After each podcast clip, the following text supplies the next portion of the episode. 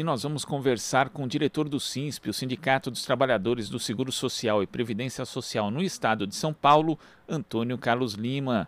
Bom dia, Antônio Carlos. Bom dia, é um prazer aqui estar falando no Jornal Brasil Atual e estou à disposição para poder colaborar. Prazer é nosso. Antônio Carlos, o orçamento de 2022 sofreu diversos vetos do presidente Jair Bolsonaro que acabaram resultando em cortes em diversas áreas, sendo que um dos cortes mais severos atingiu o Instituto Nacional de Seguridade Social, INSS, que perdeu 988 milhões de reais em despesas previstas para o ano, o que é o equivalente a 41% da verba que tinha sido aprovada no Congresso Nacional. Como esses cortes podem afetar o atendimento e o próprio funcionamento do INSS? Foi a cereja do bolo do nosso aniversário, né? no dia, no dia 25, 24 de janeiro, né? que foi anunciado esse corte, né? dia em que a Previdência Social brasileira completava ou completa 99 anos. É um presente né, maravilhoso. É, é o caos, na verdade. Né? Nós estamos é, com agências fechando pelo Brasil, no estado de São Paulo, nós não temos contratação de servidores públicos por concurso público e nós estamos fechamos o ano com 1 milhão e 800 mil benefícios né, represados, não concedidos. 1 milhão e 800 mil benefícios, nós falamos de mil, 1 milhão e 800 mil famílias, desses 1 milhão e 800 mil benefícios, 500 mil benefícios é, são somente de benefícios do BPC, LOAS, que atende aos idosos, em situação de, de vulnerabilidade, aos deficientes, e nós somos pegos com esse corte de orçamento que poderá ainda mais afetar essa, esse atendimento que já está muito aquém daquilo que o trabalhador merece e muito mais do que merece, ele paga por isso. Então, nós estamos é, vivenciando já nesse mês de janeiro né, o prenúncio de que será o ano todo muito provavelmente esse número de benefícios represados aumentará, tendo em vista que todas essas variantes, falta de servidores, falta de capacitação, salários congelados, o não investimento em tecnologia da informação, já que o governo diz, né, a gestão do INSS diz que vai é, investir em benefícios concedidos automaticamente. Não tem como fazer milagre se você não tiver investimento na área da tecnologia para atender né, essa, esse quesito que o governo diz que vai fazer de investir em melhoria da qualidade da tecnologia da informação, é, sofrendo um corte de um bilhão de reais aproximadamente.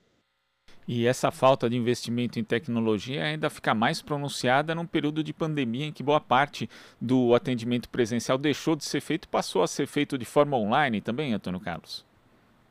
Exatamente. No período, no período da, pandemia, né, o governo, na verdade, é, praticamente jogou todos os serviços do INSS, praticamente todos, não, exceto aqueles que não é possível, é, para o atendimento remoto, isso já desde maio de 2019. Já vinha, havia uma implementação que estava sendo gradual, mas a partir de maio de 2019, né, praticamente todos os serviços foram é, jogados para o atendimento remoto, nós não somos, logicamente, contra né, a informatização, o atendimento remoto, mas nós somos favoráveis né, ao atendimento remoto para quem tem condição de ser atendido remotamente.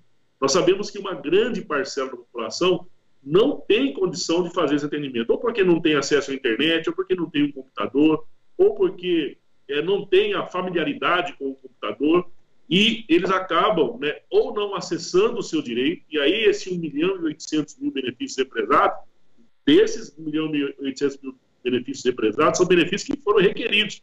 Mas nós sabemos que tem muitos benefícios que sequer foram requeridos porque a pessoa não teve condição de acessar o seu direito. E aqueles que têm condições acabam por procurar intermediários, né, escritórios, para poder pagar para exercer aquilo que já lhe é direito.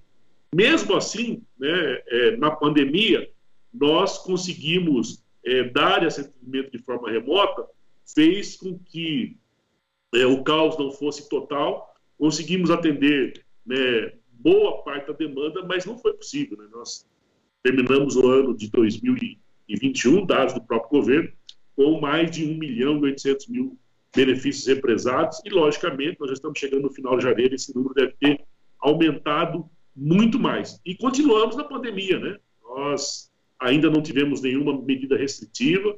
Nós temos informações que tem muitos trabalhadores do INSS adoecendo, muitos trabalhadores que procuram as agências do INSS porque as perícias médicas continuam sendo feitas presencialmente, assim como, como as avaliações sociais dos benefícios de prestação continuada. E com o corte desse do orçamento, até a própria limpeza das agências vai ser prejudicada, porque tenho certeza, como já aconteceu no ano passado, como aconteceu no ano 2020, nós tivemos que fazer corte nos contratos, né? o INSS teve que fazer corte nos contratos, justamente pelos cortes do orçamento. Então, nós tivemos contratos de limpeza, contratos é, de vigilância sendo interrompidos e não o atendimento. E até nisso é prejudicado tanto os trabalhadores que, que trabalham, os servidores do INSS, como os trabalhadores né, segurados do INSS que procuram as agências para esse tipo de serviço que ainda continuam sendo feito de maneira presencial. E nesse aspecto é muito grave, né? Porque coloca em risco a saúde não apenas dos funcionários, mas também dos usuários que vão às agências do INSS, muitos deles com a saúde fragilizada justamente por isso estão indo ali. Agora, quais são os outros problemas que os funcionários tão, têm enfrentado no dia a dia, sendo que a estrutura do INSS tem sido estrangulada do ponto de vista econômico, Antônio Carlos? Olha, a última vez que nós tivemos uma compra de, de equipamentos, para você ter uma ideia, de computadores, foi no ano de 2015. Né? Nós ainda usamos o Windows 7, né, que é lá de 2010. E aí, com essa medida do governo de, de atender de forma remota, foi possível implantar na casa o trabalho né, é, home office. Eu, por exemplo, trabalho em home office. Mas para que eu possa trabalhar em home office, né, a internet sou eu que pago, o equipamento é meu. Se houver uma pane no meu equipamento, eu tenho que pagar. Além do que, essa demanda não diminui, não diminui. É porque com as pessoas sendo adoecidas, é, aquelas que têm qualidade de segurado, tanto os trabalhadores empregados quanto os trabalhadores autônomos contribuem com a sua com a previdência social, eles acabam fazendo mais requerimentos né, e aumenta a nossa demanda. Muito, muito. A demanda aumentou demais, principalmente nos, nos últimos dois anos, 2020 e 2021. Aumentou-se muito também a, a, concessão de pensões por morte, porque houve, né, nós estamos agora em, em janeiro de 2021 com anúncio de mais de 626 mil mortes né, confirmadas no país. E aí a gente fica, é, às vezes, até constrangidos, porque uma, uma, uma pessoa que tem o seu companheiro, a sua companheira que falece, dá entrada numa pensão, já tem aquela dor da perda, mas tem também principalmente a dor daquela contribuição mensal, do salário mensal que aquele companheiro faz, trazia para dentro de casa para fazer parte do orçamento, e quando dá uma entrada numa pensão, por todas essas variáveis, pela falta de servidores, pela ausência de concurso público, por equipamentos obsoletos, uma pensão chega a, a, a demorar de quatro, cinco, até seis meses para ser concedida e nós sabemos que tem uma família lá passando necessidade. Nós sabemos também que tem trabalhadores que se afastam e nós temos é, regiões aqui no estado de São Paulo que demoram-se até três meses para fazer uma perícia médica para ver se, o, se, a perícia médica vai reconhecer a incapacidade para o trabalho para daí ele começar a receber. Tem gente que entra com pedidos de aposentadoria por tempo de contribuição, mas muitas vezes ele já não está mais contribuindo ou está desempregado, precisando do, do valor da sua aposentadoria e nós demoramos aí nesse esse período também para poder conceder. Quer dizer, é, não tem como, não existe como você melhorar essa situação, não existe como, se você não tiver investimento, não existe mágica, né?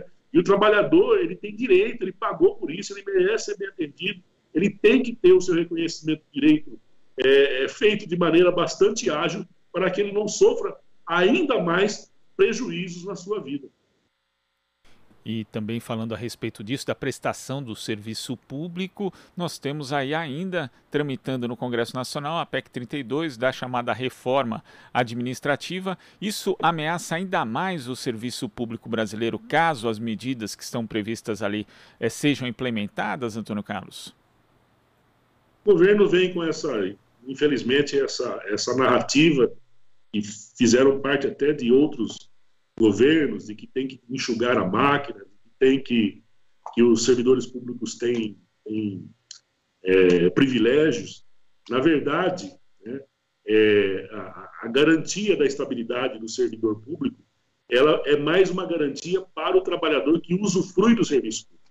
Você imagina, por exemplo, se nós não tivéssemos os trabalhadores públicos, os servidores públicos, durante essa pandemia, atendendo, por exemplo, nos postos de saúde, atendendo, fazendo essa vacinação em massa, se não tivesse os servidores do INSS atendendo, né, aqueles que ainda estão no INSS, porque né, a, a, a, debandada foi muito grande a partir de 2017, com a reforma da Previdência. Nós tínhamos 38 mil trabalhadores em 2016, hoje nós contamos com 19 mil trabalhadores e a demanda cresceu. E é, o governo vem com essa história para poder né, é, conquistar a opinião pública que nós temos privilégio, mas na verdade, o que está por trás disso, qual que é o pano de fundo disso, é a privatização dos serviços públicos, a precarização dos serviços públicos e o trabalhador, e principalmente aqueles que são os mais humildes, os menos favorecidos, aqueles que dependem do serviço público, eles cada vez mais tendo menos direitos, menos acesso, principalmente na área da saúde, principalmente na área da educação. Que o governo quer é, é com a reforma administrativa, já está congelado o salário até 2032, né, pela reforma trabalhista, pelo corte de gastos, da, pelo, limite, pelo, pelo, pelo limite do teto de gastos da, da, da, da União, e, e, sem contratação de servidores públicos, e agora eles querem demitir, é isso que eles querem fazer, demitir trabalhadores, né, na, na PEC 32, que esse é um, é um ponto mais importante, além de permitir a contratação de empresas terceirizadas, quer dizer, o trabalhador vai ter que além do governo pagar para essas empresas terceirizadas prestar o serviço público, o trabalhador, ah, para acessar alguns serviços públicos, também terá que pagar. E aí, gente, isso é uma lástima, é lamentável, é, é coisa de governo neoliberal, governo que tem visão ultradireita, de que não tem nenhuma preocupação com o trabalhador, que, na verdade, nós estamos sabendo, até pelos números que nós acompanhamos todos os dias, que durante essa pandemia, aqueles que são mais ricos ficaram mais ricos nesse país e nós temos uma, uma, uma massa de trabalhadores desempregados à margem da sociedade e sequer acesso aos serviços públicos nesse país.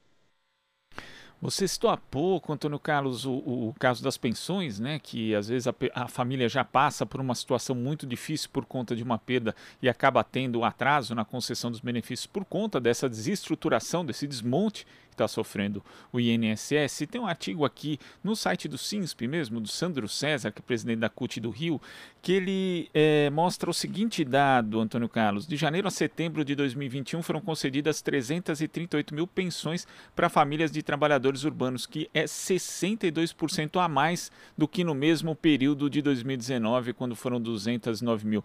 Isso provavelmente por conta justamente da pandemia da Covid-19. Mas ele cita um exemplo que ilustra bem os impactos que a reforma da Previdência tiveram na concessão de benefícios como a pensão.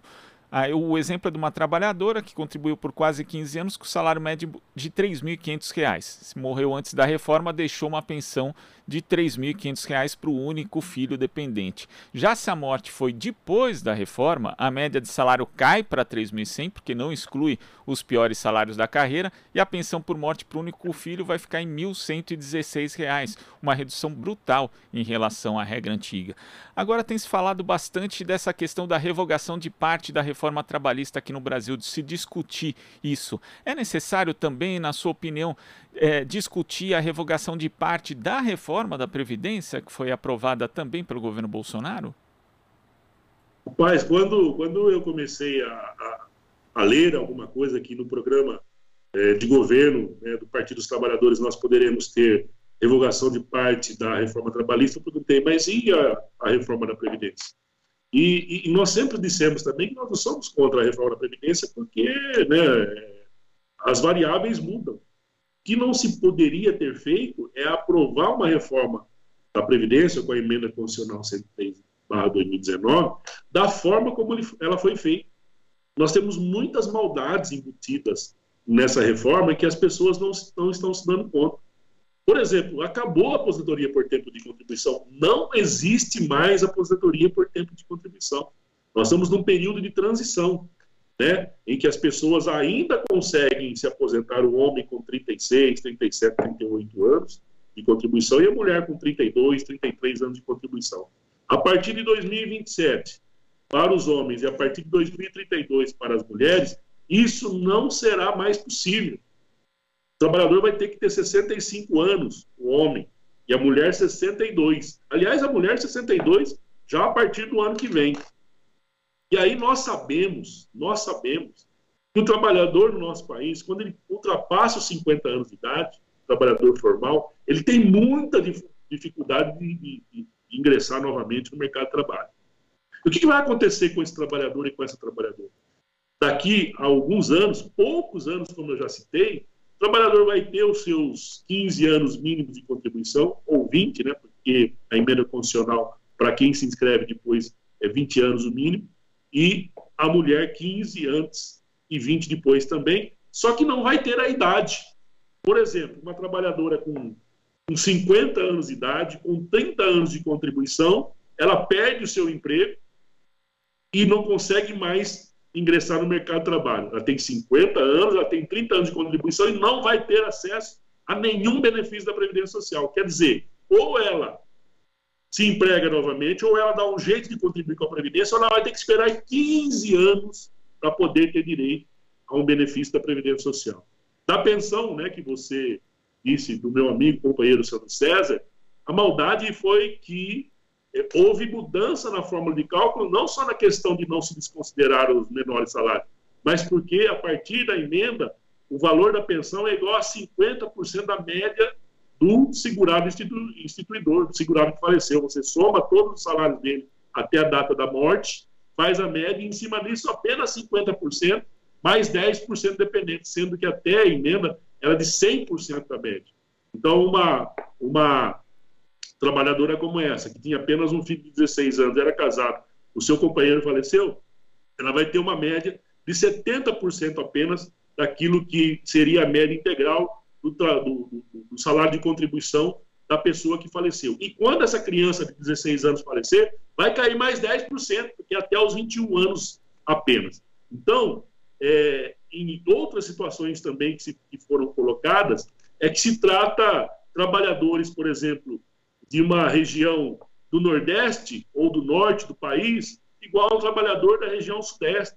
As mesmas condições são colocadas, mas se trata de trabalhadores que são expostos a agentes nocivos, em trabalhos penosos, né, como, por exemplo, os trabalhadores da indústria metalúrgica pesada, igual ao trabalhador que trabalha na área de administração. É o mesmo tempo de contribuição e nós sabemos que o trabalhador que trabalha na produção, ele precisa né, de uma saúde física em dia para poder produzir. Logicamente que esse trabalhador teria que ter um tempo de contribuição menor, mas ele é tratado, por exemplo, como eu, que sou servidor público, né, que trabalho né, um trabalho intelectual, mas um trabalho, um, meu trabalho não é exposto a agente nocivo. Eu não preciso é, é, usar da força física para poder desenvolver o meu trabalho. E todo mundo é tratado de maneira igual. E não era preciso fazer essa reforma no afogadilho como ela foi feita.